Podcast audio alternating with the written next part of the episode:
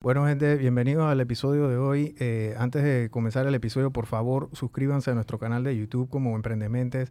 Síganos en Instagram como Los Emprendementes y también síganos en TikTok como Brian Rayita Abajo Emprendementes. Compartan nuestro contenido y también compartan el contenido de nuestros invitados, que es la mejor manera de nosotros apoyar a los emprendedores.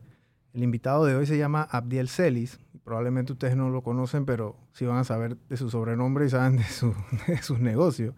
Él le dicen Orejita y él es el dueño fundador de El Pescadito. Yo personalmente conozco muy bien el Pescadito porque yo trabajé muchos años en Banco General y Ah. al lado estaba el Pescadito. Así que yo almorzaba y la mayoría de los happy hour eran ahí en el Pescadito o a veces nos íbamos por ahí por Calle Uruguay, pero creo que por el tema de la cercanía, el Pescadito era como que el lugar para ir, ¿no?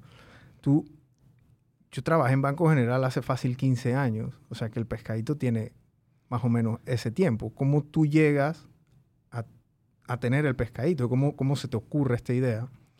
Bueno, gracias por la entrevista, Brian. En verdad, la idea de Pescadito creció porque yo trabajaba en una embotelladora de sodas en Panamá y era prevendedor.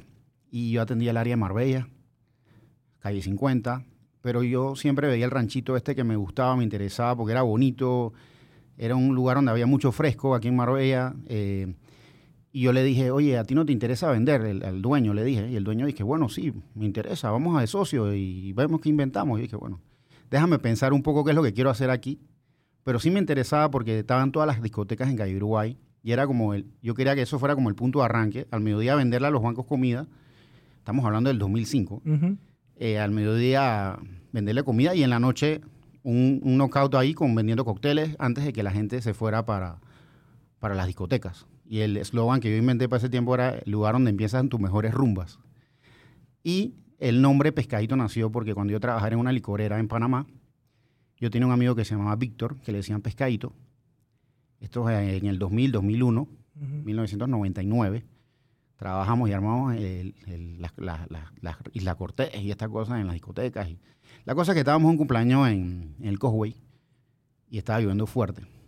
Ese día Víctor tenía un MR2. Este MR2 corría bastante, estaba como envenenado, que se dice. Eh, había un restaurante que se llamaba Flax. En la curva, él, se fue al mar, golpeó con las rocas y se fue al mar y se hundió. Casualmente pasó algo hace unas semanas atrás con una paisana que murió. Bueno, un amigo de nosotros que se llama Loaiza, Historia Patria, se tiró al mar, sacó a Víctor del carro, eh, pero Víctor ya tenía el cráneo roto y eh, Víctor murió, Pescadito murió en el Santo Tomás. Eh, ¿Qué edad tenía él? Víctor podía haber tenido ya, ahí puede haber tenido como 29, Pelado, 30 años. era Sí, era un pelado. pelado, sí, era un pelado. Yo tenía, Víctor me llevaba a mí como 5 años. Yo Ok. tenía como 20, 21, 22, quizás un poquito más. Wow. Y mm, cuando yo te- ya tenía el rancho alquilado, las cosas, y qué nombre le pongo, qué nombre. Y entonces yo dije, voy a vender pescado, voy a vender ceviche, voy a vender cerveza, va- vamos a poner el pescadito en honor a Víctor Flores. Entonces por eso fue que le pusimos pescadito a- en el 2005 Wow. abrimos las puertas en Pescadito Marbella. Eh, yo renuncié a la embotelladora y metí esa plata ahí y ahí arranqué con un socio. El dueño del rancho también se metió de socio con ¿También? nosotros. Sí, él dentro del socio un rato y después le compramos la parte de él. Ok. Pero de ahí empezó Pescadito. Me acuerdo muy bien que ese día que abrí una Copa Oro, Panamá le ganó a Colombia y, y de ahí arrancamos. Ese día facturamos 850 dólares, me acuerdo muy bien. Wow. Y ese año Panamá llegó a la final de la Copa Oro contra Team USA y perdieron en penaltis. Me Sí. acuerdo. Sí. Tú arrancas este, este, este tema, tú renuncias, porque Abdiel no quiere decir los nombres, yo sí lo voy a decir, porque no tú me lo dijiste, él trabajaba en Coca-Cola y él tenía la ruta, tenías Sí. la ruta aquí de Marbella. Así es. Y después te fuiste para Varela, allá fue donde conociste a tu amigo y también trabajaste allá con él. Trabajé antes en ah, Varela, ok, hermanos. primero fue en Varela y después fue en Coca-Cola. Sí. O sea que ya tú tenías esa experiencia de cómo se manejaba este mundo nocturno y este mundo de... de- porque los restaurantes necesitan ese, ese, ese, esa distribución de lo que son sus productos, de lo que ellos van a vender, ¿no? Claro. Y, y- y lo que son lo que son sodas y cervezas y licores, etcétera, eso es una parte fundamental de, de su negocio. O sea, si ellos están mal, ustedes están mal, porque ustedes no tienen que vender. ¿no? Así es. Así Entonces, eh, ese fue el primero. ¿Y cuál fue el segundo? Porque llegó un momento que hubieron varios, Sí, varios restaurantes. Claro que sí. Bueno, después de abrir Pescadito Marbella, eh, cogió tanta fuerza Pescadito Marbella que me acuerdo muy bien que Juan Carlos Navarro era el alcalde de Panamá. Juan Carlos me cierra el Pescadito Marbella porque estábamos haciendo demasiada bulla cuando había juegos de Panamá, las rumbas de vaina, las cosas. Entonces, eh, Juan Carlos me, eh, me cerró el, el Pescadito Marbella. Y me, llamó a la- me mandó a la corregidora y me lo cerraron por la bulla y todas estas cosas. Los, los vecinos se estaban quejando. Wow. Y entonces él me dijo, múdate por otro lado, múdate por otro lado. Y, eh, y un amigo mío fue, habló con él, me volvieron a abrir y yo ya tenía que, al Juan Carlos, ya yo tengo la, la nueva ubicación. Y eh, fui a conseguir el, el- el pescadito de San Francisco atrás de la trapa. Ahí hice el segundo pescadito y Marbella quedó abierto. Porque se bajó, uf, como que ya no se llenaba tanto. Y entonces Claro. como que se dispersó un poquito la clientela, un poquito para Marbella y un poquito para San Francisco y ya no era tanto la bulla. Bueno, eh, otra cosa que te digo, Brian, yo, yo estudié en, en- en el Instituto Panamericano en el IPA. Yo también. Sí, hasta- bueno, a mí en 1989, en la invasión, a mí me, eh, me botaron de la escuela porque me portaba mal. Entonces, mi mamá me mandó castigado para Penonomé. Ok. Porque tu familia es de allá. sí, mi mamá es de Penonomé y mi, mamá, mi papá y mi mamá me mandaron castigado para Penonomé. Me tuve un año castigado en una escuela pública en Penonomé, primer ciclo Penonomé. Ok. Me, después yo estudié y fui coronor, pero me regresé para Panamá de vuelta. Todos los weekends me iba cogía mi chiva y me iba para Panamá. Y después del segundo año y tercer año hice el Instituto Cultural. Al tercer año, mi hermano mayor se llama Roberto. Él vive en, en Carolina del Norte, en North Carolina, en Charlotte. Ujú. Y él se mudó para Greensboro. Eh, y yo me fui para high school allá. Yo hice quinto, cuarto, quin- ah, sophomore, junior y senior en high school. Ok. Y mm, allá yo- él era gerente de Olive Garden. Ok. Y Olive Garden. Entonces, yo trabajaba ahí con él. Y ahí donde me empezó a gustar el tema del restaurante. Ya yo venía con eso desde allá. Entonces, yo me vine para Panamá. Estudié en Panama Canal College, abajo del Puente de las Américas. Y después hice un eh, General Studies. Y después ya me empecé a trabajar. Trabajé en Copa. Ujú. Eh, como sabía hablar bien inglés, yo era el que hacía como traductores. Pasé tiempo, estoy hablando de 1995, 90, 90, por allá, 90 y pico. Y después trabajé en un banco, Banco do Brasil. Después trabajé en Varela, Coca-Cola y ahí ya emprendí. Ahí abrí pescadito. Ok. Abrí pescadito. Y después, bueno, después de San Francisco, abrí Brisas del Golf. Ok. Brisa, esa fue tu tercera Sí, sucursal. mi tercera sucursal, Brisas del Golf. El Ya Pescadito es una marca como decir McDonald's aquí en Panamá. O sea, está como que insti- institu- institucionalizada, como digo yo, ¿no? Es Sí. muy complicado yo conocer a alguien que no sepa qué es el pescadito. O sea, no tienes que estar diciéndole qué hacen ustedes o qué son, etc. Sí, ellos saben que somos Sport Bar, somos Sí. un restaurante, comida rápida, picadas, buffalo wings, ah, pescado frito, Claro. ceviche, eh, un restaurante que cocina bien, comida ratio medio, alto. Usted, usted el, el tema del servicio, porque yo he ido bastante al pescadito, nunca me ha ido mal, digámoslo de esa forma. Sí. O sea, que el- ustedes están encima de eso. El tema del servicio, el tema del buen trato, etcétera. Porque yo creo que eso es una Ese es el, sí, ese la pieza fundamental, es la columna vertebral de un restaurante para que le vaya bien. Así es, el ambiente y la atención y la comida. Es algo esencial. Y cuando y como somos un sport bar, mis pescaditos están llenos de pantallas por todos lados. O sea, todos mis pescaditos tienen mínimo 30 pantallas por Es- todos lados. Es una inversión grande que Sí, tienes es que una hacer inversión ahí. grande que se hace en pantalla. Y ahora es pantallas LEDs y, Pantalla y sonido. walls y sonido. y, pero sí la atención es algo esencial, nos esmeramos. Y claro, hay gente, clientes que a veces no, no, no le parece y nos opinan mal. Bueno, disculpen, en la próxima, cuando vengan, vamos a atenderlos mejor. Claro. Pero sí eh, tenemos una trayectoria, como te digo. O sea, Pescadito este año cumple 18 años. Eh, No son muchos los restaurantes que tienen más de 10 sí, años en Panamá. No son muchos. Es, es ser constante, es saber delegar, es saber ser líder, es saber tratar a tus socios, porque yo no soy el único inversionista, tengo varios socios inversionistas. Eh, es poder llevarse bien con todos tus socios de todos tus restaurantes. Claro, y no quedarle mal a ninguno. Después que- no porque entonces no vas a tener ninguno. más socios. Sí, entonces, y si sales de uno, que él se vaya contento y esté tranquilo, que me Claro. pasó, eh, porque saben que a veces no pueden haber dos leones en una sola jaula. Claro. Entonces tú eres mi socio inversionista, cool, pero yo soy el que trabaja el day to day y yo sé cómo hacer las cosas o cómo no hacerlas. Ujú. Y cada uno tiene sus fortalezas y sus debilidades. Así Correcto. que ahí donde uno coge la fuerza y, y coge la unidad y él entiende como que sí es verdad. Yo me encargo de los números, estado financiero, journeys y yo me, tú te encargas del day to day del restaurante. Ok. Y así nos vamos. ¿Cómo, ¿Cómo nace el pescadito en Penonomé, porque esa es otra institución allá. Yo creo que carnavales en Penonomé sin el pescadito probablemente no fuera lo mismo, porque has agarrado un mercado cautivo, que eran las playas, de gente que le gustaba ya su culeco, de los pelados, que ya se ha vuelto como cultura, pues, o sea, ya generación. es una tradición. Ya es una generación. Generaciones le cuentan a las generaciones que no han ido que esto es la utopía, que ellos tienen que ir allá a experimentarlo y van y entonces así sucesivamente, ¿no? Al punto que ya hay gente de mi edad que vamos porque, porque es lo que hay que hacer, ¿no? Sí.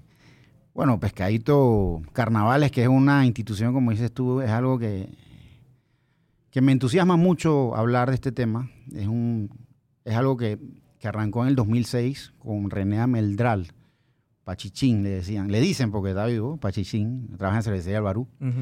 Y él me dice, Abdiel, orejita, queremos hacer una tarima en la central, pero en altura, ya en las tablas la habían hecho el año anterior y querían implementarla en, en Penonomé. Yo le dije, bueno, vamos con una ubicación, buscamos la ubicación en la central en Penonomé, un cuadro a 7 metros de altura con una escalera y se armó el Q-Block, esto se llama Q-Block, son las cosas que sostienen las losas de los edificios. Y le cabían 500 personas. 500 personas y un DJ. Y le poníamos algo de luces, estas cosas, y ahí arrancó. Em, no se llamó Pescadito, se llamaba Zona Bajo Cero en el 2006. De ahí arrancó la rumba esta que todo el mundo conoce. Eh, estaba una canción pegada y que de principal y que date la vuelta y la tarima se movía para aquí y para allá y yo le pregunté al ingeniero, no, está bien Abdiel, estás bien, no hay problema. Las tarimas están bien certificadas por el ingeniero Rangel, César Camaño, estos Tecnieventos, Aluma System. Nunca, gracias a Dios, ha pasado nada. Ha pasado nada. O sea, lo bueno de estas tarimas es que estas tarimas como que, como que se hunden y ya pero no se caen así. Que, sí. Nada más como, y después vienen unos, eh, ponen como más puntales y las arreglan de una vez. Y ahí hay buco gente. ¿eh? Y hay bastante gente. o sea, con la última tarima esto es una locura. O sea, la saltadera... Y a veces nosotros lo hablamos con los DJ, controlen porque uno nunca sabe qué pasa, ¿no? Claro. Y, y bueno, gracias a Dios nunca ha pasado nada. Y ahí arrancó Pescadito. Ahí arrancó en el 2006 en Penonomé. El primero fue de 500 y entonces, y así sucede. Ahora, ¿cuánta gente cabe en el pescadito? Nosotros, bueno, ¿cuál es la capacidad máxima que han tenido ahí? bueno, teníamos una vez hicimos uno bien grande en Penonomé, que era cuando teníamos toda la central, ahí pues, pudimos meter hasta 5.500 personas, casi 6.000 dólares, 6.000 personas por turno. Ahí a la vida. Sí, en los culecos metíamos, porque teníamos agarrado todo, la todo, todo, todo, todo, completo. Y, se, y, se, y, y, entraban 6.000 personas. Sí, entraban 6.000 personas. Máquina, qué locura. En la, en la, misma central. Y lo bueno es que la gente estaba arriba, abajo y convivía con todo el mundo. Y la música eh, es algo que, que, entusiasma a la gente, la, la, brincadera, los artistas. Y lo bueno es que, que yo he sentido que la gente o los pelados se sienten culpo que están arriba de una tarima. O sea, tú eres nuestro artista, tú estás arriba de la tarima. O sea, tú estás saltando y brincando en la tarima. Aparte de la otra tarima más alta que es donde se presenta el artista o el DJ. Pero esto creo que fue uno de los éxitos y, que nunca ha pasado nada. Eh, la seguridad, nosotros mucha, muy buena seguridad tenemos ahí. El, agua, a la gente le gusta los culecos, metemos seis cisternas de nueve mil galones, cinco cisternas. Y, ahí nos vamos. Eh, ¿Cuánta gente trabaja en un turno? Nosotros tenemos dos agencias, tres agencias de seguridad. Una que es la que recibe el filtro, ahí hay como 35 seguridades. La otra es el que está dando rondando. Ahí hay como 30 seguridades más. Hay otra que está, es como, son como escoltas que están escondidos o están por ahí, donde está la taquilla, donde están los bares, esta cosa, para el tema del dinero. Y, eh, y, la Policía Nacional también. Trabajamos conjuntamente con la Policía Nacional, pagamos el fisco y también las unidades de policía también están con nosotros. Son cuatro unidades. Y ellos están adentro y están por ahí dando vueltas. Sí, ellos también están A la hora de la hora, ellos son los que se meten a... A separar cualquier pelea, ellos son los que se encargan de sacar al, claro. al cliente o a la persona que esté mal. Wow. Que se esté portando mal. Wow. Sí. De 500 a 6.000 personas. Esa fue una de las más grandes. El 2018 creo que fue una de las, es la tarima que fue la más grande que hicimos. El 2018 fue bien grande esa tarima. Y bueno, y después de la pandemia hicimos ahora esta que hicimos en la nueva ubicación, ¿no? Ok, ¿y esa cuánto, la, la de este año? Cuatro mil personas. Cuatro mil personas por turno.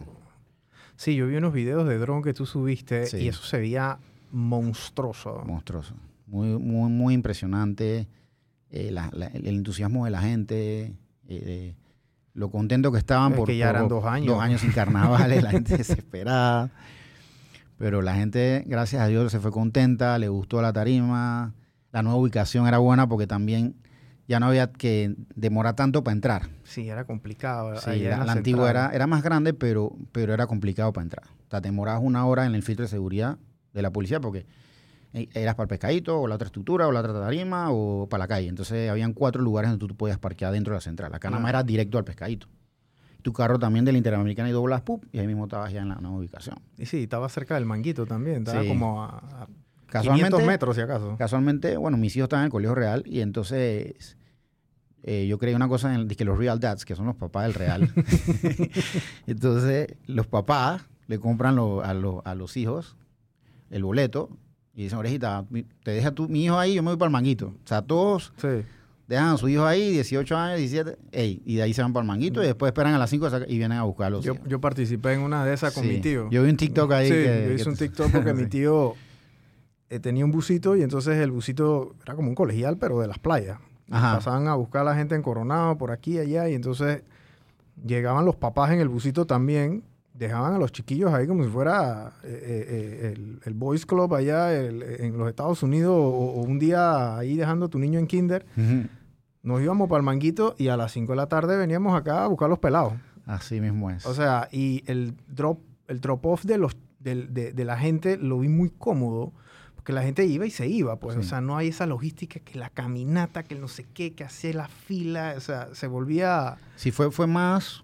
La logística fue más rápida en, en comparación a años anteriores. Es. Porque sí me escribían bastante. Y ahorita, ¿cómo hago para entrar más rápido? Este filtro estaba la fila demasiado larga. Cuando cu- estábamos en la otra y- ubicación. y, y por qué se mudaron de la central a esta nueva ubicación? Eh, bueno, se hizo una mudanza porque nosotros, cuando tuvo el alcalde anterior, que se llama Agustín, se firmó un acuerdo porque hay un, un grupo que en Penonomé, que es de Grupos Unidos, que hay, mu- hay muchos monumentos. Está Victoriano Lorenzo, está la Estatua de la Madre, hay como tres estatuas más conmemorativas. Entonces las personas decían que estaba la estatua, como que van a poner una tarima ahí. La cosa que en Consejo Municipal se decidió conjuntamente con el alcalde ya de que ya ahí no se iba a hacer más tarimas. Y también pusieron unos adoquines en esa área que ya como que no iban a poder molestar o reventar los adoquines y, y entonces ya como que ya no se hizo más tarimas ahí por, por el tema de los monumentos y por el tema de los adoquines. Sea, el último año, que fue el año de la pandemia, el 2020, nosotros nos dieron, nos pusieron allá, pero ya estábamos, teníamos que ponernos fuera la- de los adoquines. Entonces hicimos una gran C, pero no, no fue compacta. O sea, la tarima no me gustó esa, esa, ese armaje del 2020 porque estábamos como lejos, no estaban así como, como estaban todos juntos. Claro. Los pelados por allá, la tarima por acá, y entonces todo, y entonces no podías tocar los adoquines. Y era un, fue un problema. Entonces nosotros le dijimos a la alcaldesa que mejor nosotros no, no íbamos por otra ubicación porque ya nos habíamos quedado chicos. Claro. Porque por todos los acuerdos que tenían ahí de que no se podía construir donde se construía antes. Sin sentido a veces esas regulaciones. Entonces, para echar para atrás hay que hacer... el, que alca- un- los- el alcalde no, no, no se ve perjudicado. Que se ve perjudicado son las 25 mil personas que están vendiendo el chorizo, la cosa, no sé qué, la economía, porque tú estás llevando ahí Sí, 3 mil, 4 mil personas por turno. por turno. Sí, día y noche. O sea, y- Y como tú dices, en Penonomé es una tradición pescadito, eso es una tradición. O sea, la gente busca pescadito. Los jóvenes, los jóvenes buscan pescadito. sí. Los de las playas, los de Penonomé, los de diferentes ubicaciones en provincias centrales buscan pescadito. Antes había, el- antes, bueno, para mi época lo que había era el pH y después vino el pescadito. Y el pescadito vino cuando yo tenía como 20 años. Y antes existía lo que era el pH y, y, yo, y tú veías año tras año como ya la gente no iba tanto al pH, sino Sí, que iban iban para el pescadito. más para el pescadito. Porque estaban estábamos en el... Sí, ahí donde estaba el... el- el- la central. sí, el asunto, ¿no? Entonces, y al pH era un poquito... Estaba afuera. Estaba más, más, más alejado, pues. sí. Entonces, este, eso sí ha sido, eso sí ha sido un producto que yo creo que, que se consume tú. Te pregunté si habían hecho otros pescaditos en, en otros carnavales y, y me dijiste que sí, ahí en Ocu habían hecho y, Sí. y Fue en el, en el año 2014. Me fue, pues, fue un- como un jab, no cao, no, porque me volví a levantar y, y soy constante y fui, o sea, no me quedé, o sea, me volví a levantar y, y me quedaron mal en unos pagos y, y tuve que, nacer nuevamente y volver a, o sea, creer en o sea, mi tú, marca. quedaste, tú quedaste en cero esa vuelta. Sí, quedé en ¿Por cero, qué? quedé quebrado, quedé quebrado, ¿Y quedé quebrado. ¿Y qué, dónde abriste? ¿En Ocu? Abrí en Ocu, Santiago, Penonomé, Las Tablas y Chitré. Abrí Chitré. cinco estructuras a la misma vez. Y la que y la que más facturó, me imagino que fue Pero la no, me, Penonomé. pero no me fue un éxito. O sea, dio eh, ganancia como siempre. Ok, ese dio ganancia. y Ese fue el que absorbió la mayor para poder salir de las otras deudas de, los otros, de las otras estructuras. Claro. Y, y el patrocinador eh, me quedó mal. Me quedó mal y no me pagó. Y pero tú tuviste que asumir todos estos costos. Yo tuve que hipotecar mi casa. Yo tuve que, re- Ah, tuve que hipotecar mi casa. Yo hipotequé mi casa en el 2000. re- la rehipotequé. Porque ya yo le iba. Me faltaban cinco años para cancelarla. Y la volví a rehipotecar Para cancelar la... para cancelarle a algunos proveedores. Porque no le pude cancelar el 100%. Ahí, al día de hoy todavía tengo acuerdos de pago con algunos proveedores. Y eso, Y, fu- y eso le estoy pagando. y eso fue hace 10 años. Eso fue hace 10 años. Era plata dura. Aprender no es fácil, gente. Cuando tú tienes que hipotecar tu casa, para pagarle a gente que tú sabes que tú puedes hacerte el loco, porque tú te puedes decirte el loco. Me puedo hacer loco. Y Te todavía, puedes- y, todavía hay gente y que me cobra. Y estoy y pagando. vengan a corretearme. Así es. Tráeme el abogado que te dé la gana. Ven a corretearme. Porque preso no me puedes meter. Porque aquí en Panamá nadie va preso por plata. Sí, nada más en el seguro social. Seguro Ahí sí. sí te vas preso. Pero, hey, hipoteca tu casa. Qué Yo, locura. yo rehipotequé mi casa con la caja de ahorro. La volví a rehipotecar y, y ahí empecé a pagarle a los proveedores. Y fue un golpe fuerte. O sea, golpe fuerte que me tuve que volver a levantar. Y era una marca fuerte que, porque quizás hay unas marcas que no se levantan. Se, ya y quebré, voy a empezar a, a trabajar de nuevo en la empresa privada. Claro. Yo tengo ya 18 años que estoy, o sea, no trabajo en empresa privada. o sea, Claro, yo, independiente. yo soy independiente, soy el creador y, Claro. y soy el que trabajo day to day en los restaurantes y todas las cosas. Pero sí fue duro. Mis socios saben muy bien que fue un golpe fuerte en el 2014. Y esa estructura, o sea, ¿cuánto cuesta hacer una estructura? El, yo no sé, pescadito, bueno, pescadito, pero no me digamos que es el más grande, pero digamos que una más pequeña, el de las tablas, una de esas cosas, o sea, Te puedo hablar consolidadamente. Consolidadamente, armar todas esas estructuras en ese año fue un millón doscientos mil dólares. Armarlas en todos los en todas las, en en todo, las cinco sí, estructuras. las cinco, los cinco lugares. Un ejemplo, pero no menos cuesta 600 mil a 700 mil dólares completo, todo. Estructura, ya, ya listo, todo, ya todo. Llave en mano. Ya ven más. O sea que tú tienes que, si te cuesta 700 mil dólares, tú tienes que facturar 700 mil con un dólar Para quedar break even. para ganarte un dólar. Para ganar un dólar. Entonces, hagan la matemática, gente, porque a veces la gente comienza a sacar estas matemáticas de, de chino de tienda, de niño, y comienzan a decir, oye, ahí busco gente, ¿y cuánto cuesta el cintillo? 10 dólares. A 4 mil personas. Chuzo, se metieron cuatro- 40 mil dólares. Están volando. Están volando, vaya la vida. Este man, me imagino que llega el Rolls Royce. Sí, no, sí, papá, sí. porque aquí estamos pagando, ta- la ganancia, tú estás pagando pérdida de hace 10 años. Sí, así es. Para no quedar mal Para no aquí en con los Panamá, proveedores. para que el día de mañana, cuando tú pidas que te presten el baño en una cervecería o en una licorera, por lo menos te van a prestar el baño. ¿Me explico? Así es. Y además, como te dije, en el 2014 fue un golpe. Y hubo otro- hay otros años que no fue súper bien. Y, pero este año fue un golpe fuerte. Igual que el 2020. En el 2020, el año de la pandemia no nos fue bien. O sea, tuvo rentabilidad el negocio, pero no fue la rentabilidad que nosotros estábamos esperando. Pero Por el, por el mal armaje de la estructura. Porque Ah, el ¿verdad? domingo y el lunes yo tuve que mandar como 2.000 personas por manguito. Porque Pero ya por- no cabían acá. Y no querían parquear en el área esa que estaba como que... O sea, no tenía vida. O sea, área- esa, esa área no, no, no le gustaba a nadie. Claro. Entonces, cuando nosotros hacemos las estructuras, y se lo digo a mis socios, nosotros lo hacemos como estilo bleachers. O sea, pa, pa, bleachers. Y la tarima. Cuando hacemos la estructura, que hay gente abajo y gente arriba, la gente de abajo no le gusta parquear arriba de la gente de arriba. Mm. Uno, porque tú ves los hierros eso, te asustas. Que estás ahí. O sea, tienes, estás asustado. Dos, te cae agua, que tú no sabes de esa agua de dónde viene, puede ser cisterna o puede A veces ser agua, a veces otra cosa. otra cosa. Entonces, la gente no le gusta parquear cuando las ponemos así. Sí. no, la gente no le gusta. Entonces, lo hacemos. Ahora, mis socios ya entendieron, todos entendimos que es estilo bleachers. Es tarima, espacio, tarima y así nos vamos. Pero que esté abajo, nadie va a querer. Entonces, así aprendimos. Y, y con los golpes hemos aprendido Y golpes duros. golpes duros. Sí. Sí, porque esa, sí, armar eso, mira, aquí, aquí vino Arami de, de Chill Out Sí, lo conozco muy bien. y yo le pregunté a él cuánto puede estar costando una de estas estructuras y él, o sea, me dijo, me dijo más o menos los precios de esto que tú me estás diciendo, pero me lo dijo tan claro de que él no, o sea, era como si yo le estuviera diciendo, dije, "Ey, de- ¿quieres ir para la luna? No, no, no, no, espérate, no, eso no es para mí. Me explico, o sea, ey, era, le tenía, lo vi que le tenía tanto respeto a ese negocio donde tú estás ahora, que has podido sobrevivir, porque Sí. prácticamente O sea, es PH y pescadito. Así es. Esos son los únicos que han Y Exxon, sobrevivido. y Exxon. Bueno, y el Exxon El Exxon. también, ¿no? Sí. Y el Exxon, pero el Exxon, yo, bueno, yo nada más escucho del Exxon allá en las tablas. O sea, yo no. No, ellos también van a varios lugares. Ok. Sí.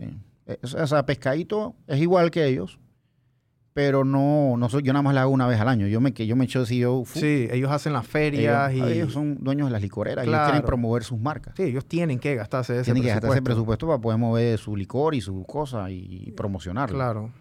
Acá es como una, es como algo, Es una experiencia. es una experiencia. Es que nosotros le creamos una experiencia al, al cliente, al pelado, al joven. Claro.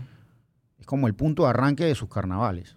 Sí, Porque tú- ya cuando crecen más, casualmente, me dicen ya cuando tengo 20, 22, 23 años, yo me voy para las tablas. Me voy para las tablas porque ya yo pasé la, la universidad de pescadito. me voy para las tablas, después regresan a pescadito. Claro. Pero sí empiezan ahí, los jóvenes. Arrancan en pescadito. Sus primeros culecos son en pescadito. Sí, sí, sí, sí. Y tienes todo ese mercado de, de, la, de las playas. Eso se dio, o sea, tú lo viste así cuando lo hiciste allá. Tú En dijiste, verdad- dije, hey, yo lo voy a hacer porque yo quiero agarrar ese mercado cautivo. ¿O eso fue algo que se dio de una manera orgánica? Se dio de una manera, creo que de las dos formas, porque el, en Penonomé siempre va la clase media alta. Como se dice que el yeyecito. ¿cómo es eso? El wannabe, el, el yeyecito, el rabi blanco. Siempre ha ido, toda la vida. Entonces empezaron a, crecer, a, a nacer las nuevas barriadas o las nuevos neighborhoods de, la barri- de, las- de las playas estilo Buenaventura, en ti- de Bijao, Playa Blanca. Coronado, que es el primero, eh, Punta Barco, todas estas cosas. Y de ahí para allá empezaron a crecer toda esa barriada. Y los papás y las mamás llevan a los niños, a los jóvenes, a los pelados, adultos, los llevan a pescadito. Y ahí los dejan y se van para el manguito. Claro. Entonces los, los adultos, viejos como yo, Ujú. nos vamos para el manguito. Y los pelados se quedan acá en el pescadito. Ok. Pero son gente clase media alta. Sí, porque la entrada al pescadito No eh, es barata. No es barata. No es barata. ¿Cuánto- hay que- el hay- VIP cuánto? Bueno, yo no, yo no sé. Bueno, yo, no, yo no entré este año, pero... En verdad nosotros sacamos una cosa que se llama Early Birds, Ajá, que se saca en septiembre. claro. Y eso lo hacemos es para darle un apoyo a la Junta de Carnaval de Penonomé para que ellos puedan ya cerrar el contrato con nosotros. Y esos early birds los tiramos bien económicos, los tiramos como en 50, 60 dólares. Ok. Pero tiramos como, como 500 y se venden de una vez. Claro, Pero es para mandarle el- el- a, la, a la Junta de Carnaval de Penonomé. claro. Y de ahí va subiendo. Pero en verdad, si tú en verdad vas a Carnaval de Penonomé, vas a Carnaval de Pescadito, mejor te sale comprar el VIP o el VIP Plus. Cualquiera de esos porque ¿Y cuál es la diferencia? Lo que pasa es como hay bleachers, así como te dije, ok. eh, hay un bleacher que es de VIP y hay otro que es de VIP Plus. Ok. Entonces ahí, esa es la diferencia. Pero en los dos eh, tú tienes que pagar tus, tus licores, tus bebidas, lo Claro, que tienes todo. que pagarlo. Además que uno está un poquito más arriba que el otro. Sí, eso no está más, más arriba que el otro. Ok. Y, y así es, o sea, vamos cambiando y vamos haciendo las nuevas estructuras, las cambiamos un poquito, nos vamos un poquito, traemos algo de innovación, de cosas para que la gente tenga una experiencia. Este- casualmente este año eh, hicimos un, un stand de souvenirs, de paradas y pescadito. Y fue una cosa de lo que más vendió. ¿De la gente entraba, compraba su termo de paradas y pescadito y se iba, vendía, compraba su cooler, compraba eh, su suéter, su t-shirt, su jersey, su gorra y se iban a Carnevera. Pero estaba en la misma entrada. Después que pasaban el filtro de seguridad, ahí estaba el stand de... de- Sí, ahí de souvenirs. sí los vi. estaban vendiendo a tres manos. esa Sí, gente. a mí me llamó la atención porque yo estaba desde afuera esperando a Ah. mi primita que saliera y yo vi, El stand. yo vi el stand Ah. y yo dije, están vendiendo mercancía aquí, esta gente Sí. está allá. Y, y vi una tolda de McDonald's y yo dije, están vendiendo un McDonald's aquí. O sea, Sí. pero bueno, después ya... Primera te vez que, bueno, por primera vez McDonald's, una de las marcas reconocidas a nivel mundial, eh, nos patrocinó en Paradas Pescadito. Y mm, muy orgulloso, la- nos llamaron y quisieron hacer un BTL de, de un cisterna. Ahora, yo estoy viendo bastante que está viendo que Leonel me dijo que uno de los bosses grandes de McDonald's está yendo a restaurantes. No sé si lo has visto. Sí, sí, sí. Entonces, Fue a Domillo, yo lo vi, yo lo vi. Sí, él está, está innovando en eso, no sé. Entonces, este, el, el- la innovación de ellos en Pernoma era tener un cisterna grandote como de 12 mil galones con un, como un VIP tenían y cabían como 50 personas arriba. Wow. Y de ahí ellos convivían con la gente, bajaban, entraban a la tarima, mojaban y entonces bajaban, tú tenías que bajar como un APA de ir al, al McDonald's de Penonomé y ahí reclamas un Big Mac y unas cosas que te daban. Sí, cuando bajaba... Unas cajas, unos box que ellos venden. Claro. Sí, ahí tú puedes pedir y entonces escaneas y... Sí, Yo, consumo McDonald's. Sí. de gratis. este, la logística, háblame un poquito de esa logística porque el consumo de 4.000, 6.000 personas no es lo mismo que un restaurante de un fin de semana. O sea, tú, tú tienes que Sí, yo me voy. estoquearte y no puedes comprar de más, no puedes comprar de menos. Tienes productos sensitivos como el hielo, etcétera, que tiene que estar refiliado. O sea, el hielo ocupa mucho espacio también. Sí. No puedes tener mil neveras, o sea, nada más puedes tener una X cantidad de neveras. Tienes que tener una logística bien medida, porque se acaba y a las 2, 3 horas arranca otro turno y así, Así es. sucesivamente, ¿no? Así es. Bueno, yo me voy un mes antes de carnavales a Penonomé. Yo empiezo el armaje en el terreno un mes antes. Este año tuvimos que rellenar el terreno porque el terreno estaba totalmente y lo aplanamos totalmente. Y de ahí empieza, entra el ingeniero Rangel a armar las estructuras de Q-Block.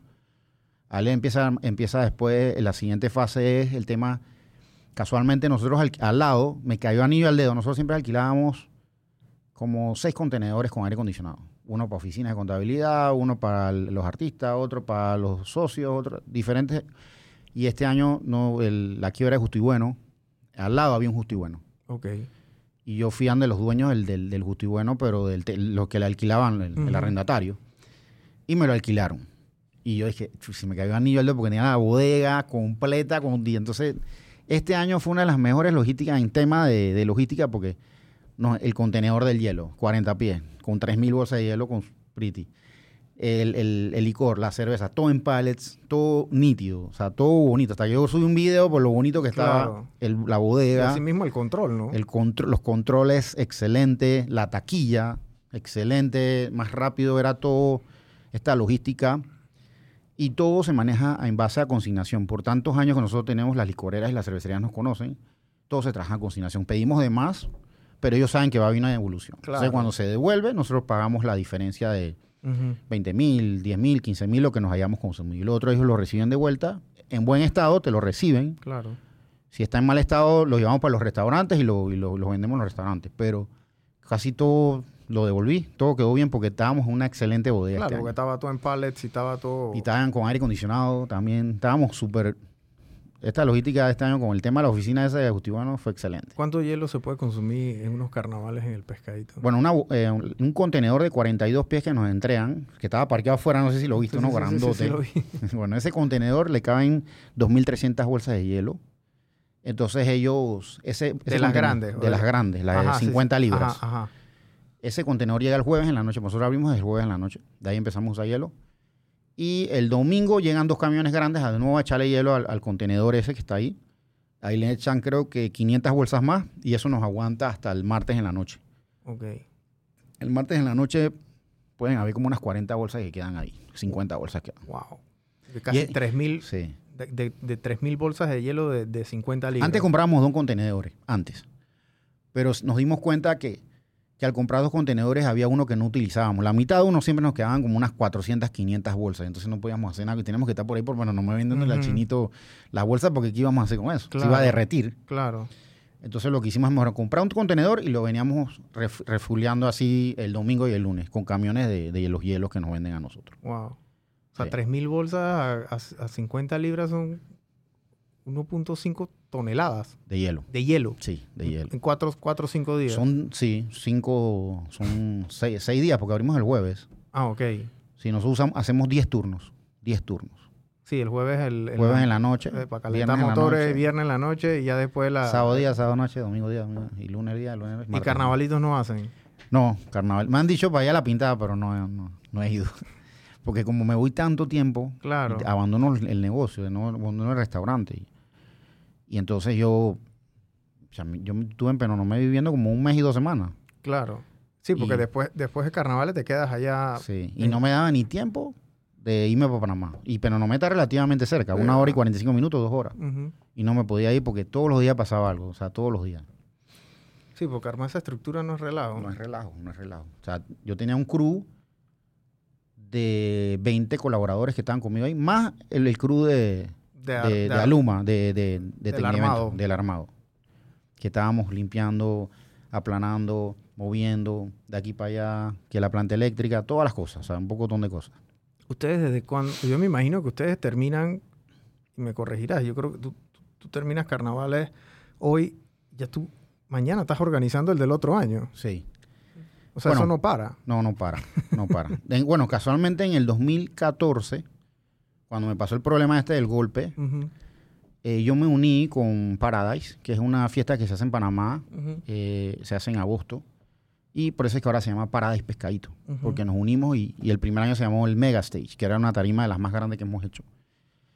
Y entonces de ahí fue que yo volví a coger algo de fuerza porque tuve que ceder. Por eso yo te digo que a veces hay que ceder, Claro. porque por el golpe tú tienes que ceder, tienes que delegar para poder de nuevo arrancar y poder volver a levantarte, porque es duro levantarte nuevamente. O sea, mucha gente lo hace. Es duro volver a levantarte. Todavía no te he levantado al 100%, pero ya estoy quizás un 75% nuevamente Después de 10 años. después de 10 años, después de la pandemia, de todos estos golpes. Pero de todo, sigo peleando y sigo luchando diariamente. Y bueno, y, y ahí fue que me uní con la gente de Paradise. Entonces ahí ellos ya son más, ellos son más jóvenes. Ellos, yo estoy un poquito más viejo, pero ellos, esos pelados están más jóvenes, ellos también me dan idea, creatividad. Y ahí inventamos cosas nuevas también con, con estos pelados, José Luis y Jan, que, que me han ayudado bastante también. Eh, este ellos, son tema. los, ellos son los de Varela, ¿no? Sí, de Paradise. Ok. En verdad, ellos ya no trabajan en Varela, hermanos. Ellos como le hacen como asesorías a Varela. Pero en verdad ellos tienen su empresa, se llama Empire. Ok. Entonces ellos, Empire es como una publicitaria que es la que trabaja ahora Pescadito, Paradise Pescadito. pues, Que ellos no trabajan con nosotros y las- le damos las ideas y todo. Y entonces ellos empiezan a producir y a hacer otras cosas. Claro. Bueno, y también tienen una generación más joven que Y te tienen traen, una generación que más te joven. traen esa generación de... Sí, de- porque uno no se puede quedar atrás, ¿no? Sí, claro. Y uno siempre tiene que estar buscando al pelado nuevo, al pelado líder, al pelado que está aquí para allá. Casualmente este año hicimos unas uniones con Chupitos, Casablanca, Unlimited, que son fiestas que hacen aquí fuertísimas aquí en Panamá. O sea, ellos estaban trabajando con nosotros también Chupitos el, El el de pescadito. Casco Viejo. en el Casco Viejo. sí. Ok. Teníamos unos tragos de shots, teníamos un área es que Casablanca, que era como más high-end, en el tema de ya tenías tu mesa con botellas y licores. Ahí, ahí mismo en el Sí, pescadito. licores más finos Wow. y cosas más, más, más personalizados. Claro. Entrada independiente para estos jóvenes. Wow. Sí. Y se consumía. Y se consumía. Y lo mismo que pagabas ahí, acá lo pagamos, en otro lado lo pagamos más barato. Wow. Sí. Pero era un, era un área más, más, más high-end, Claro. más aspiracional. Sí, yo vi, yo vi que, digo, tú has visto las- el tema de las tarimas, como tú le, como me estabas diciendo, eso no existía antes aquí Sí, en eso no Panamá. existía. Eh, mi familia es de las tablas, yo toda la vida carnavaleaba en las tablas desde, lo, desde, que, desde que soy niño, pues, o sea, yo no tenía opción de ir a otro lugar, yo tenía que montarme en el carro y nos íbamos a las tablas, eso, eso era Claro. desde los cinco años, eso es lo que hay ya. Eh, y en el parque de las tablas antes no habían tarimas, eso no existía. Lo único que había era calle arriba, calle abajo, había un PH y el Exxon. Ya, y bueno, después estaban los jardines, el Royal Gin y esas cosas, pero ahora, yo no fui a las tablas este año, pero vi que ahora todo el parque Todo. son, es tarima. Es la misma tarima. Entonces la gente está arriba en las tarimas, me imagino que tienen que pagar para subir, Claro. y, y entonces ven las reinas y las cosas desde un punto de vista un poquito más cómodo. digamos, privilegiado, esa- más cómodo, Es correcto.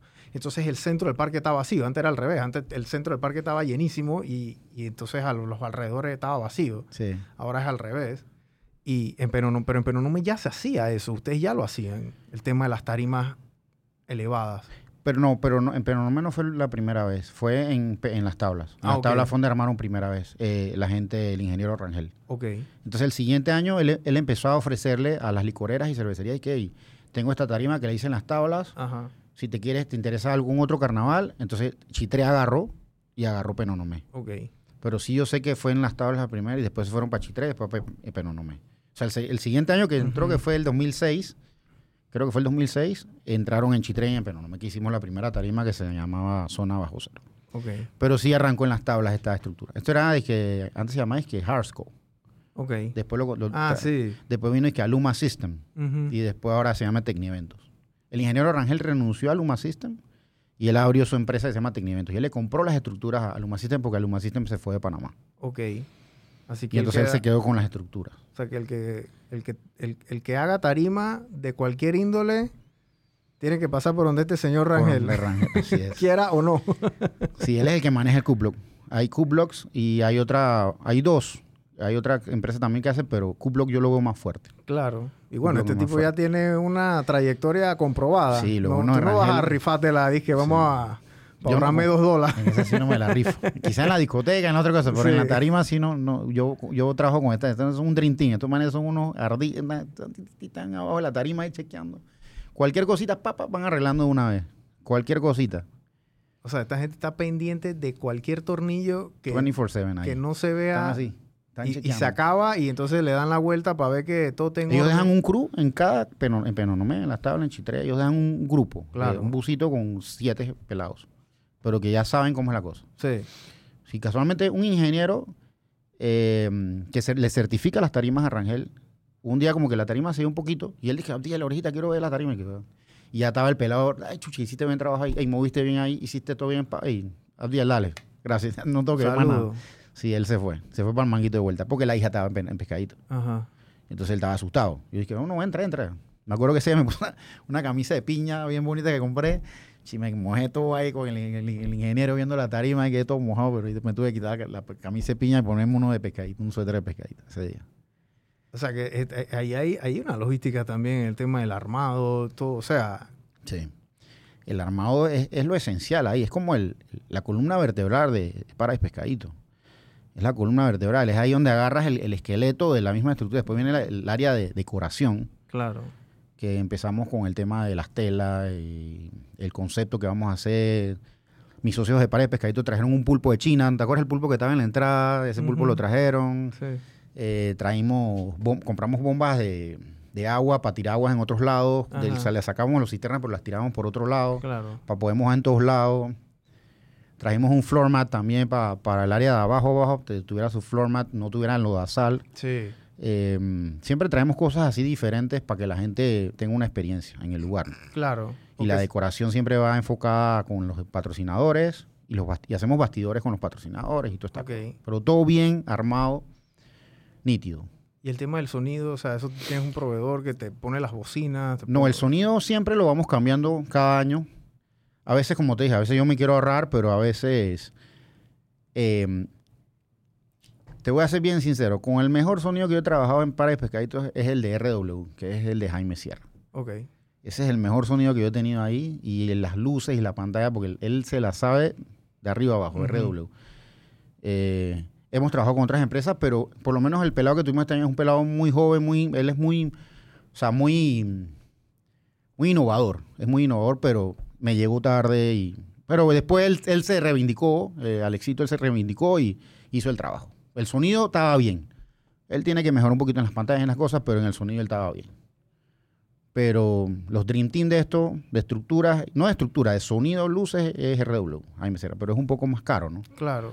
Entonces, como veníamos de la pandemia, golpeados y estábamos viendo dónde ahorrar. No íbamos a ahorrar en la tarima, Sí, ahí no pueden ahorrar. no queríamos ahorrar en, la- en el sonido, pero bueno, ahí se mejoró y se cambió y se no hicieron un par de cambios. Sí. Y el tema con la logística con los artistas también es... es- Sí. Ustedes tienen que reservar artistas desde, desde, desde el día siguiente del otro carnaval, porque la gente los agarra. Los agarra artistas, eh, bueno, trabajamos con Factory, con René Araúz, eh, trabajamos con, con la gente, hay algunos que son independientes. eh, siempre coge- hacemos como un brainstorming con los jóvenes y ellos son, de ahí donde sale el nombre, el, el artista. En verdad ya yo no me meto en eso.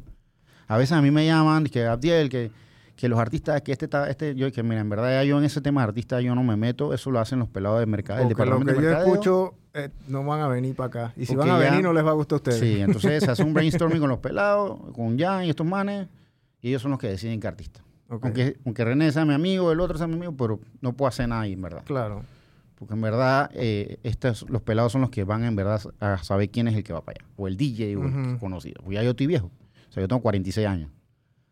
Y mm, los pelados son los que saben en esa parte. Y así por eso yo te digo que hay que a veces delegar. O sea, hay que ceder. Lo que te gustaba a veces, quizás ceder. Sí, dáselo ya a, la- a la gente que está más como conectada con esa Conectada audiencia. con que esa va- parte. Para poder que todo sea un éxito. Y todo salga en contexto. Claro. ¿Cuántos artistas se presentaron este, este año? Este año creo que tuvimos 11. 11 artistas. Wow, bastante. Ajá, tuvimos a, a Jan Varela, tuvimos a Jorkan, tuvimos a Kim, tuvimos a Psycho, tuvimos a Italian Somalí, tuvimos a BCA, tuvimos a un artista que es Ricky Silvera, y tuvimos como así como 10 conocidos, pues, de- que tocan en Panamá y eso.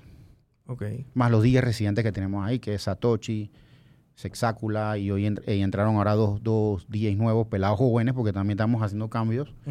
Hay un pelado nuevo, dos pelados nuevos que Irving y había otro pelado que John, que eran los dos los rookies, pues, como se dice, los rookies. Y entonces ellos que agarran, dije, bueno, yo agarro este turno, o yo agarro, dije, una o dos horas este turno, después tú lo agarras, y así sucesivamente. O sea, se- a ellos se le arma un rundown. Ok.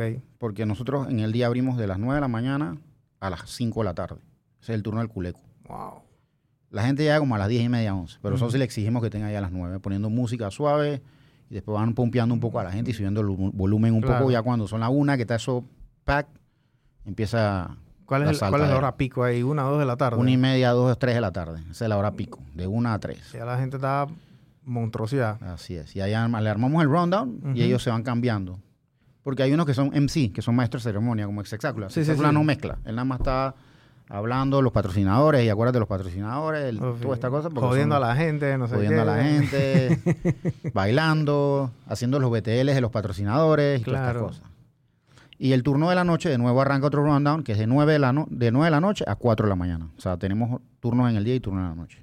La música puede ser probablemente una de las cosas más influyentes dentro de tu experiencia en el pescadito, porque Sí. DJ malo, hermano, Sí. mándalo no para pa- Panamá. En pescadito no puedes poner nada de esa, ni pindín, ni salsa, ni típico, ni merengue, porque te, tira- te tiran la botella en, la, en el día. Está o sea, botado. es electrónica, reggaetón, música comercial y música que está pegada del momento. Sí. La del momento. Y ellos tienen que saber qué poner, qué hacer, Y cuando, pe cuando mezclar? a qué hora presentamos el artista, todas esas cosas lo tienen que hacer ellos. Y lo han hecho muy bien, o sea, lo han hecho muy bien. Quizás a veces se equivocan, pero lo han hecho muy bien. Claro. Sí, esa- eso, eso es importantísimo. Sí, y siempre tienes que tener a la gente pompeada para que sigan facturando, comprando, Claro. libando, todas estas cosas. ¿Y cuántos bares tenías este año ahí? Teníamos 13 bares, 13. 13 bares. Wow. Teníamos 7 arriba, 7 abajo y 5 arriba. Ok. Y teníamos un stand de souvenirs también. O este sea, año por primera vez el stand de souvenirs. Y se vende, se, se ve, ¿cómo, ¿cómo es el consumo? Yo en mis tiempos me acuerdo que yo iba y com- me compraba una botella. O sea, yo no estaba en el trago a trago. Bueno, ahora también había... Se el- venden el tema- termos. El termo, el termito. Sí, Yo es el que usan ahora. Sí, yo, sí, te llenabas el termo y yo estaba, no sé, 10 Casualmente en el banner antes no se ponía que tragos, botella. Ahora se pone que termos, tragos y botella. O sea, ya tienes tres Sí, columnas. porque tú llenas tu termo y... Y ahí ya, Ya, tú, ya entonces con- ahora te tienes que medir el termo por el tamaño porque también pierdes ahí, ¿no? Con el Sí. tema del costo. O sea, 1, 3, 4, 5, 6, 7, 8, 9, 10, boom, saca. Hielo, va, mezcla y el licor que vayas a usar. Sí, porque antes pagabas y que 10 dólares el termo de cualquier tamaño. Sí. Ahora no, es, es depende del tamaño. Claro. Eh, tampoco permitimos que entren coolers. Nosotros manejamos todo. Nosotros teníamos casualmente cerveceríamos unos coolers de, de- unos coolers bonitos que eran como unas maletitas, Ujú. como herméticos, y se lo estábamos regalando a la gente. Entonces estaban contentos con su cooler también porque tenían su hielo con cooler y el cooler era bonito porque el cooler lo puedes llevar, se llevarte para Sí. la playa, era un cooler bien bonito. Pero está cool eso del hielo ahí porque... Sí. lo Tienes tu con- hielo ahí. Claro. Y tu botella y, y tu Smirnoff Mash y estas cosas y diferentes patrocinadores que, que vendíamos coco también, agua de coco, agua, agua, bastante agua. Y lo- el agua y las cosas que no son con licor las vendemos bien económicas para que la gente se hidrate. O sea, el agua no son las vendemos cara en pescado. En otros lugares, tú has visto que estas fiestas las venden carísimas. que 5 palos, 6 palos. Nosotros las venden dos dólares, el agua, y grande. Claro. Sí, pero era para que la gente se hidratara. Y en la, en la, en la entrada, cuando entraban los jóvenes, teníamos una tina llena de coco water. O sea, la gente tomando agua de coco Claro. para que se hidrataran.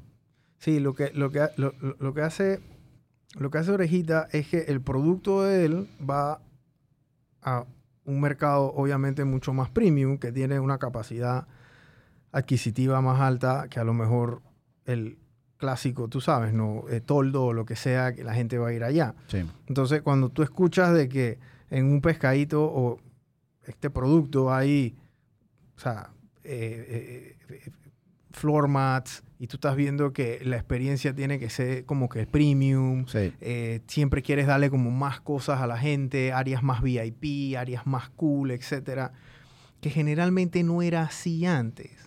Sí, era, eh, no era así. O sea, la experiencia mía en mis épocas, que fui muchos años, tipo PH, y hago la comparación con el PH porque fue el primero aquí en Panamá en eso. Sí. O sea, de- después del PH vinieron todos los demás.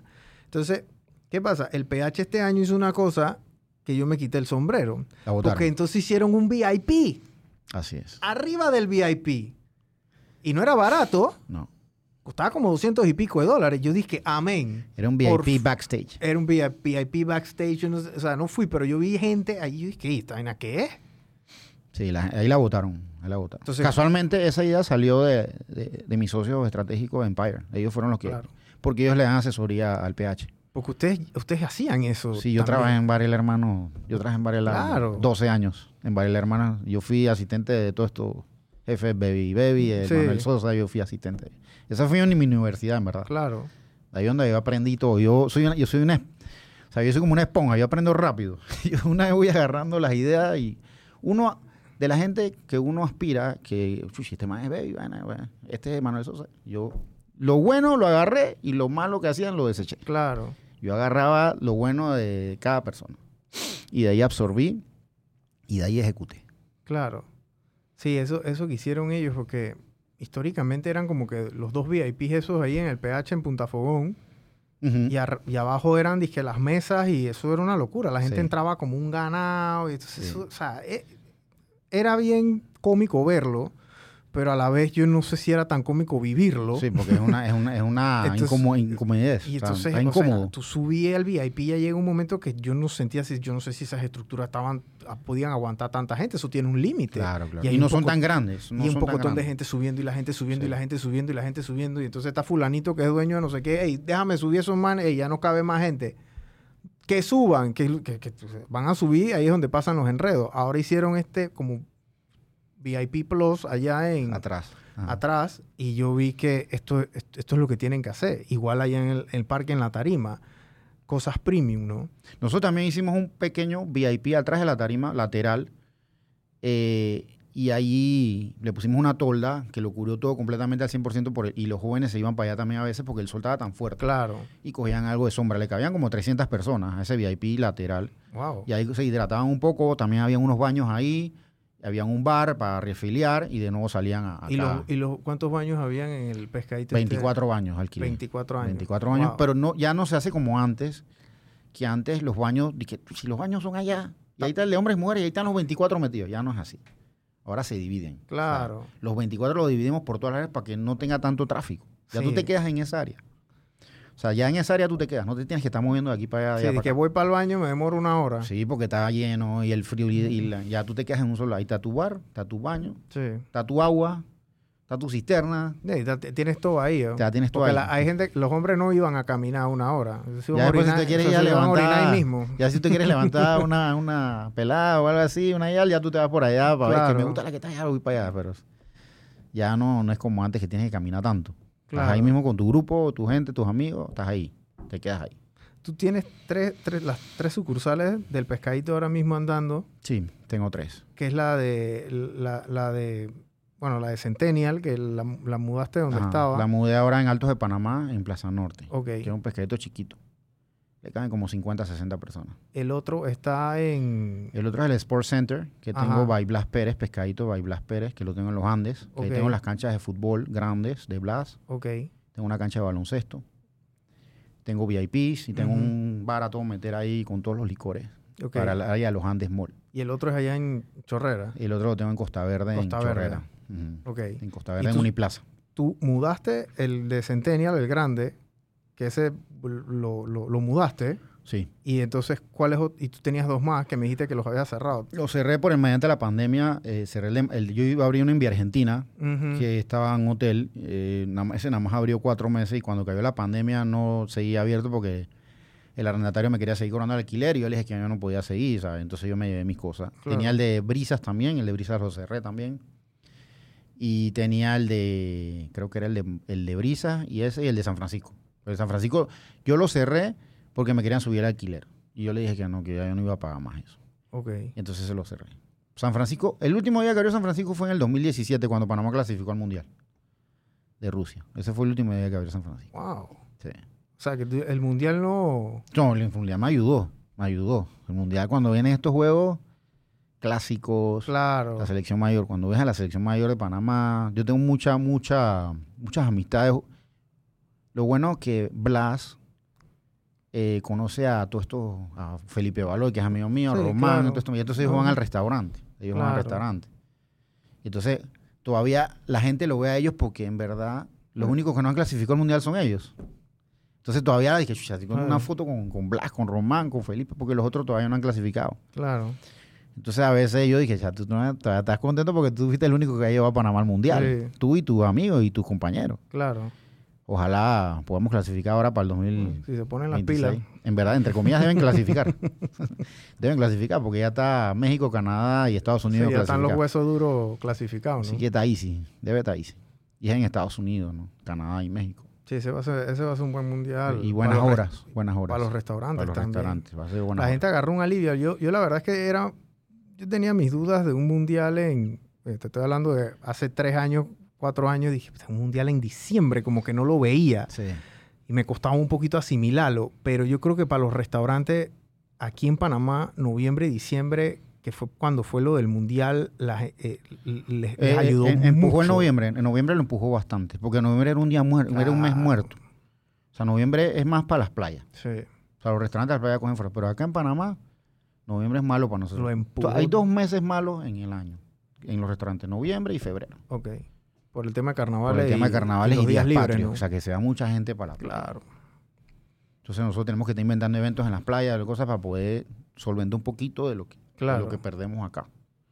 Sí, porque ustedes la facturación de ustedes no puede parar. Ustedes tienen, tú tienes un overhead sí, tenemos- importante, ¿no? Tenemos que seguir facturando y cumplir con las cuotas de alquileres, mantenimientos. Y esta Sí, gente, eh, eso- los malls, te ponen multas si tú no abres. o sea, ellos Claro. van cobrando. Sí, el tema, el tema con los restaurantes, gente, para que entiendan un poquito el tema de los costos, es que uno de los costos más importantes de un restaurante posiblemente va a ser su luz y su alquiler. Sí.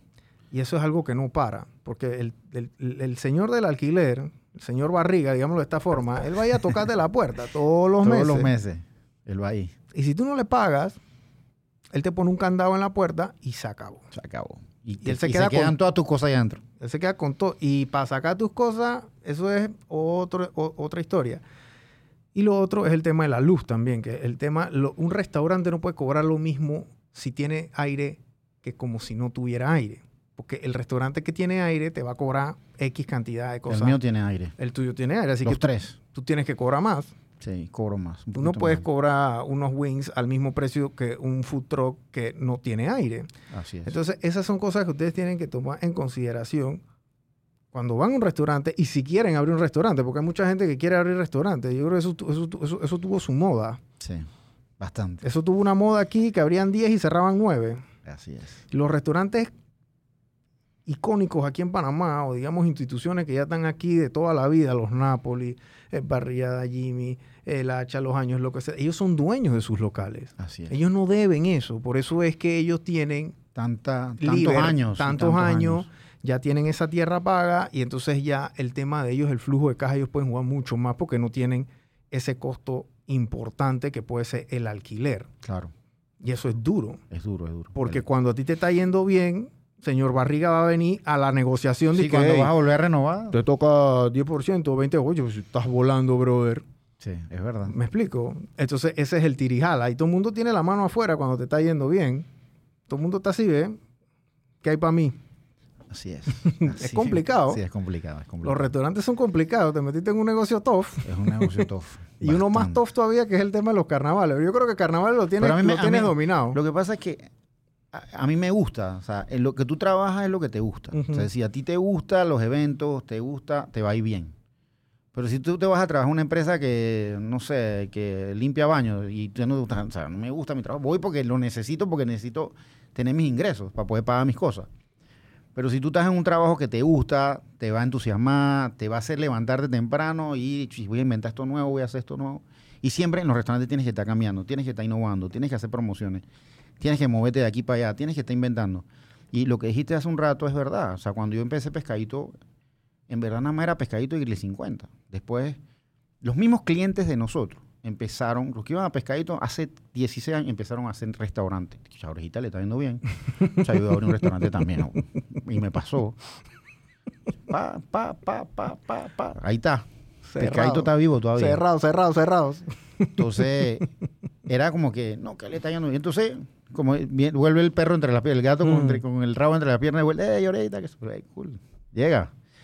Pero es duro, es duro, es duro. Y a mí me ha pasado también, es duro. O sea, que, que uno se desanima a veces porque, chuchi, yo estoy vacío y este mata Cool, vamos a meterle, vamos a hacer lo que hace, vamos a innovar. O sea, uso poco Pinterest, uso bastante ahora TikTok, a ver, agarrar ideas de otros países. Me gusta agarrar ideas de otros países Claro. para poder implementarlas acá. Sí, tropicalizarlas acá. Sí, tropicalizarlas acá al estilo panameño, porque siempre tienes que cambiar y siempre te van a abrir competencia, siempre, por Sí. todos lados. Lo único es mantenerte. Tener, tratar de tener lo que tú dices, el alquiler al día y tener la luz al día, que es lo más fuerte de la columna vertebral del Sí. restaurante. Es el alquiler, el mantenimiento, la luz, saber comprar, dónde comprar, los costos, las porciones. Si vas a porcionar en 8 onzas, vas a porcionar en 10 onzas. Y que sean 10 onzas. Y, que, sean 10 8 onzas, onzas. Que sean 8 onzas. A veces Y pesado, no al, bo- no al ojo. Sí, y buen- el precio esencial, precio Claro. esencial. Y esto, yo no estoy graduado de chef, yo no estoy graduado de la universidad, pero lo aprendí a punta de golpe, pues. Claro. ¿Qué voy Sabes, a cuando te tocan el bolsillo ya tú vas aprendiendo rápido. Yo fui aprendiendo y fui absorbiendo de, de socios, de ideas que me decían, "Ey, yo voy a cambiar aquí, pa, voy a hacer así, me voy a mover por acá. Pero sí es duro. Son pocos los restauranteros que se atreven a hacer lo que tú haces de, de, Yo no de- cocino, de abrir restaurantes. yo no cocino. Yo hago mi barbacoa lo que en mi casa, Claro. pero yo no cocino. Pero ¿estás claro cuánto cuesta? Está claro cuánto cuesta el pescado frito, la corvina entera, el filete de corvina, el filete de pescado, todo, estoy claro, clarísimo. La hamburguesa, Las el alitas, wing, los la nachos, wing, la todo. hamburguesa, Tú sabes todo. al- Lo único que quiero es que me lo tengan porcionado. Claro. Porque es como si fuera una cerveza sellada. Porque yo sí sé que hay ahí, en, ese, en, en esa nevera hay 48 unidades de cerveza. Pero yo sé que también acá hay 48 paris de hamburguesas Claro. envueltas en papel, en papel film. Y eso es pretty, pues, porque ya tú sabes que ahí están las 48. Y se vendieron, ahí, si se vendieron 20, ahí tienen que haber 28. Claro. Tienes siguiente. inventario. Tienes el inventario.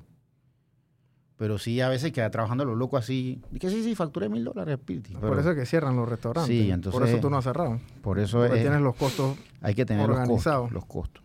Y antes no lo tenía. Antes no tenía. Ahora sí, es, es- es- ese es el corazón del restaurante, Claro. los costos. Y saber si tienes que subir precio, porque los proveedores no dejan de subir precio. Las alitas, mira que por 12 años creo que yo tenía las- los martes alitas de pescadito en 50 centavos. Ya la- lamentablemente la tuve que subir a 75 centavos. Los martes ya. Wow. Hace dos semanas la subí a 75. Por primera vez en 12 años subí el precio de las alitas de la promoción de los martes a Ajá. 75 centavos. Porque ya no me daban los costos, ya estaba perdiendo mucha plata ahí. Claro. Y yo la seguía asumiendo, la seguía asumiendo, la seguía asumiendo, pero dije, ya no puedo, ya no puedo. Subimos a 75 centavos. Sí, esas son promociones para traer los martes que son días Sí, que un poquito más lentos. unas margaritas, que pidan una picada. Claro, pero, y la ya, gente con las wings entonces pide licor que es un margen mucho más, sí, mucho más amplio. pero ya no daba. O sea, era mucha, mucho la pérdida. Wow. Así que se subieron. Porque los proveedores te la siguen subiendo. O sea, o sea las alitas de Toledano son más grandes que las de Melo. Ok. y la de avicolachón. Las más alitas más buenas son las de Toledano. Wow. Son las más, No sabía. el tamaño. No sabía. Son las, las que son. Sea, son las que usan en el, en el pescadito. Sí, las de pescadito. Usamos Toledano. Eh, el tema, lo, lo, lo, lo que hace, lo que hace Orejita y la organización que él tiene, meterse en el negocio de restaurante es posiblemente uno de los más difíciles que hay. Es extremadamente complejo. Eh, y tras eso vienes de dos años de pandemia que fueron tough, porque tú tuviste que cerrar. Yo cerré, lamentablemente, yo cerré. Bueno, eh, en la pandemia fue algo que me pasó. Yo conocí a Aramis. Yo, yo conocí a Aramis de toda la vida. De toda la vida lo conozco porque él también está en, el- en el, en entretenimiento y diversión. Pero nos unimos tan fuerte los bares, discotecas y restaurantes en la pandemia que, bueno, ya, ya esta sociedad se conocía, se llama ARBIT, la Asociación de Restaurantes, Bares y Discotecas. Yo soy el presidente de Ah, ARBIT sí. ahorita mismo. Aramis es el, el secretario y Mario Luis es el vicepresidente. El- Mario y, Luis González. ¿Y él qué restaurante, qué bar tiene él? Eh, Mario Luis, Ajá. él, él lo cerró. Él estaba con People, él tuvo con la... Pero él es como, él es abogado, él también Ok. no en la parte de asesoría legal y todas estas Ok. cosas. Pero él trabajó en restaurantes y todas estas cosas. Pero este es Arbit, que es la asociación que es más enfocada al tema de diversión, por eso se llama bares, restaurantes y discotecas, porque es como una fusión. Claro. Porque Pescadito es bar y, y restaurante. Ujú.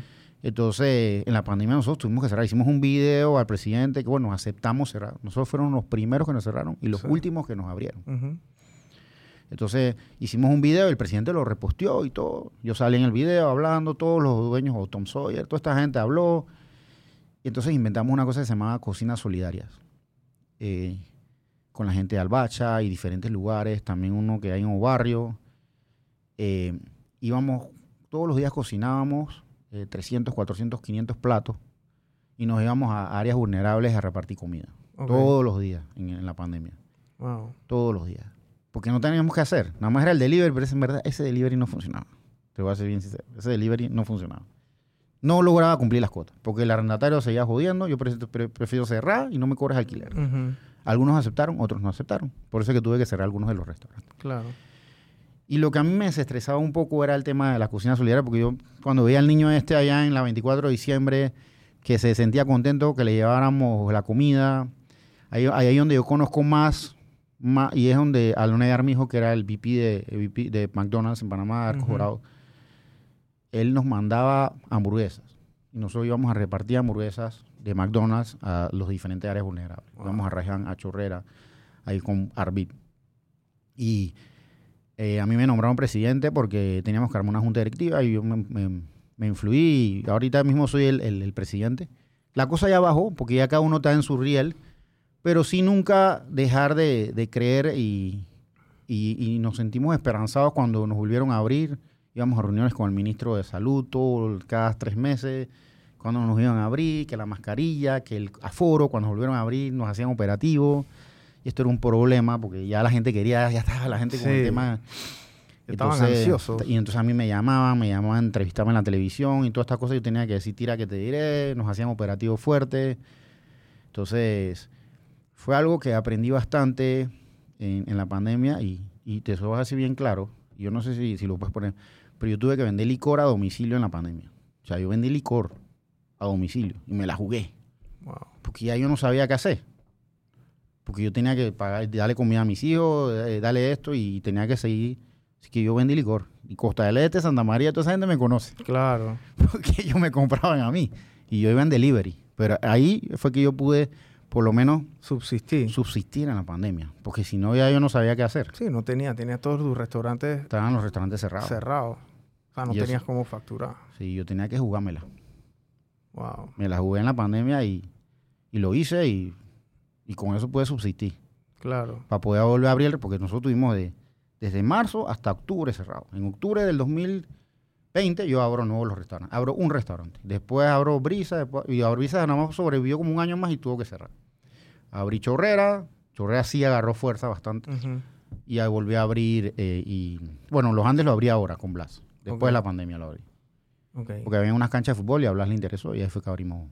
Ya ya tienen, bueno, tienen cancha, básquet, o sea, Sí, ya es otro. ahí hay ligas Claro. siempre. Y Blas se mueve con su gente. Él es de ahí y conoce a la gente.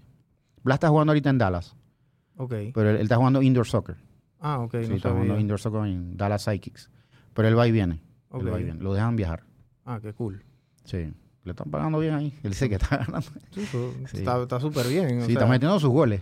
Sí, yo creo que ya ese- a esos niveles, ellos no jugar fútbol es complicado. Yo, Sí. yo a veces lo veo en, bueno, yo no lo conozco, pero lo veo en, en Instagram y en, en- en ligas ahí. Sí, él juega, en, juega, la, juega. en la 28 de noviembre, ahí en San Miguelito. Es- eh, No pero, para de jugar. pero liga de tú y yo, pues. Sí, sí, él no para de jugar. O sea, que tú y yo nos ponemos uniforme y bueno, Blas está en el otro equipo, pues, porque el- uno de los manes que tampoco es pro, lo conoce a él y entonces lo choteó y el man llega. pues. Llega a jugar, le gusta así birria. Es una, birria, pues. Sí. Pero la pandemia fue algo de aprender, reinventarse nuevamente y sobrevivir. Sí. Sobrevivir. Sí, porque ahora los que quedaron abiertos fueron los, los de siempre, básicamente. Y, eh, bueno, con el análisis que nosotros tenemos, eh, cerraron 1.200 bares a nivel nacional, 1.200 bares con el análisis que tenemos. Eh, nos sentamos en mesas tripartitas con nuestro asesor legal, Carlos Araúz, y íbamos a hablar con el gobierno y estas cosas. Estas cosas. El gobierno nos ayudó un par de meses con bonos y bueno, ya después nos los quitaron. Pero mm, sí era duro para todo el mundo, en el sector de entretenimiento y diversión. Sí, acuérdate, fueron- restaurantes, restaurantes. Acuérdate que en Panamá está la ARAP, que es la Asociación de Restaurantes de Panamá, que es como el Tambal, el- más dueño del terreno y estas cosas. Acá es más el, el, el emprendedor. Arbit Sí. es más el emprendedor, Arbit. Voy a alquilar un local, voy a poner un- Sí, una un parrillada, un un- parrillada. una- un bar, lo que sea. Y lo bueno y lo malo que es bueno y malo, ¿no? En, en, en Arbit hay, hay gente, porque nos- el gobierno nos llama, mándanos tu data, data, necesitamos data. Entonces son gente, mucha gente informal. O sea, no tienen aviso de operación. O sea. Entonces nosotros queríamos ayudarlos, apoyábamos en plataformas, pero no tienen permiso de licor. No tienen, es como más complicado. Son muy informales. Sí. Y eso es algo que Arby tiene que, que tienen que, o sea, la gente se tiene que formalizar más. O sea, legal, o sea, tener tu, paga tu impuesto, paga tu vaina, paga tu cosa, porque si no, no vas a poder sobrevivir. Y eso fue lo que pasó. O sea, eso- esos locales cerraron, Sí, la pandemia yo creo que depuró muchos locales Depuró. que, que eran informales. que y informales y posiblemente estaban ya ni siquiera eran rentables. La gente a veces, tú sabes, no, no, n- se decide, no, no quieren decidir cerrar la empresa porque, bueno, no la quieren cerrar, pero tienen uno o dos años. Hubo un momento ahí que en el área de San Francisco habían 10 restaurantes en cada cuadra. Sí. O sea, eso es insostenible. Es insostenible. ¿Por qué? Porque el pastel sigue siendo del mismo tamaño. Y en Panamá Entonces la gente que abre restaurante dice, hey, Orejita está ahí al lado del 99, le está yendo bien. Yo, soy, yo creo que yo puedo abrir una a dos cuadras. Si eso está lleno acá rato, a lo mejor me cae un poquito. Pero ¿qué pasa? 25 personas piensan igual Sí. y entonces ya diluyen tanto el mercado que obviamente a lo mejor a ti te va a golpear, pero ellos no van a aguantar el golpe. Ellos no tienen una marca como la tuya. Así es. Así que en dos años tienen que cerrar. Así es. Sobreviven con el cash flow diario, con, Con el, el que día no le pagan a este. entonces sí, financiándose con el, Con- con el proveedor. proveedor. Hoy pago la carne y mañana pago el pollo y entonces le debo el hielo y le, Ahí pago, voy. y le pago la cerveza de la otra semana y ahí me voy. ahí pues. voy, ahí voy. Entonces puedo facturar 25 mil dólares, pero vivo con 40 porque financio los otros 15 a punta de mis proveedores. Así Esa es la matemática del restaurantero, ¿no? Sí. El flujo de caja Del- no miente, gente. Del informal. El flujo de caja no miente. Es verdad. El negocio que tú tengas tiene que tener un flujo de caja. Tiene que tener un flujo de alguien, caja. te, alguien te está financiando. Alguien. O es tu bolsillo, o es el banco, o es el proveedor. Así es. Así si, de no, si no tienes rentabilidad, ¿no? Si no tiene rentabilidad. o no estás logrando tu cuota, Exacto. tienes que hacer eso. Lamentablemente. Y, mm, y en Panamá tampoco no hay tanta gente así, tanta gente como decir Madrid, como decir Miami, Sí, que hay no hay un millones de personas que salen todos los días a comer. Acá es, es duro. O sea, yo vengo de Madrid y allá todos los restaurantes estaban llenos. De Miami todos los restaurantes están Sí. llenos, pero son, o sea, cosmopolitan Claro. países y ciudades inmensas que, que quizás en Panamá se puede hacer, pero poco a poco. O sea, eso no va a salir de la noche a la mañana. Sí, es el turista también que El llega turista, allá. Estos sí. son ciudades que tienen un millón de turistas al día. Así es. Sí, es una locura. Madrid tiene 2, 3 millones de turistas al día. Al día. Sí. Aquí entran dizque 200 mil personas al año. La Gran Vía, yo estaba impresionado esa Gran Vía. ¿Tanta gente? ¿Dónde sale tanta gente? Sí, ¿Dónde sale tanta gente? son urbes enormes. Sí. Y, y- y los restaurantes son pieza fundamental cuando viene el tema del turismo. Así es. Cuando viene el tema del turismo, ojalá vinieran más turistas a Panamá, en, Sí. verdad, en verdad. Porque ayuda, va a ayudar. Ayuda Claro. o ayudará. Pero no, no, no es la realidad. No es la Sí, realidad. es complicado. es complicado. Es complicado. Yo estoy viendo más extranjeros aquí en la cinta costera y caminando Sí, por ahí. se ve más Lo- que antes. Los he visto más. Sí. Si ven un gringuito o ven un europeo por ahí, pregúntenle, oye, ¿por dónde vas? Si te preguntan una cosa, contéstenle, me explico. Sí. Porque esta gente que necesita a lo mejor una guía, una ayuda, hey, ¿dónde está tal lugar? Uno los guía, ya los tipos se van y que, hey, aquí la gente en Panamá es amigable. Claro. Y cuando hablan de su en su en su survey, ellos dicen que ahí me atendió un joven que no sabe quién era, pero me dijo cómo llegar a casco viejo. Claro, claro, claro, No, me, me, me apoyó y lo escribió. claro. Sí. Hermano, gracias por haber venido y, No, y echarnos, echarnos todos estos cuentos, porque la verdad es que tú sabes, yo voy, voy al pescadito, fui muchos años, digo, de- de- de- después de pandemia no fui. No, a la orden. Cuando quieras allá, Sí. allá en la, cualquiera me avisas. Sí, y- to- todos los invitados siempre me... con Blas. Sí, todos los invitados me, me, me, me, me invitan, así que yo, yo, yo, yo voy ahí al, al pescadito y yo iba bastante al de Centennial, porque yo vivía por allá, Ajá. así que yo iba bastante ahí y, y ahora, bueno, ahora me mudé, ahora no tengo ninguno cerca, creo, pero este, gracias por haber venido y contarnos esta historia, porque no es fácil todo este camino que has tenido desde hace 18 años Sí. eh, y ha sido mucho tirar puñete. Todavía estás, Y todavía sigo tirando puñetes. estás tirando O sea, puñete y estás recuperándote de, De golpes. de- de- de- del casi knockout que te, que te tiraron hace 10 años, En el 2014. 2014. Entonces, este, eso, esos son temas que, que no son fácil decirlos aquí. Sí, no. Son fácil ni siquiera hablar de eso, porque Así la gente te ve y que "Ah, te mandaba volando. Sí, sí, sí, está lleno de plata. Ahora mismo, chuzo, orejita después de carnavales. Chuch, ese man tiene que estar comiendo caviar ahora. ¿Me explico? Después ese man desayuna caviar. sí, sí, sí. sí. Y caviar. ¿me Todos los días, sí, sí. Y, y no saben que tú estás Yo estoy Tapando dando la cara. Dando la cara. tapando huecos hace 10 años. Sí, así es.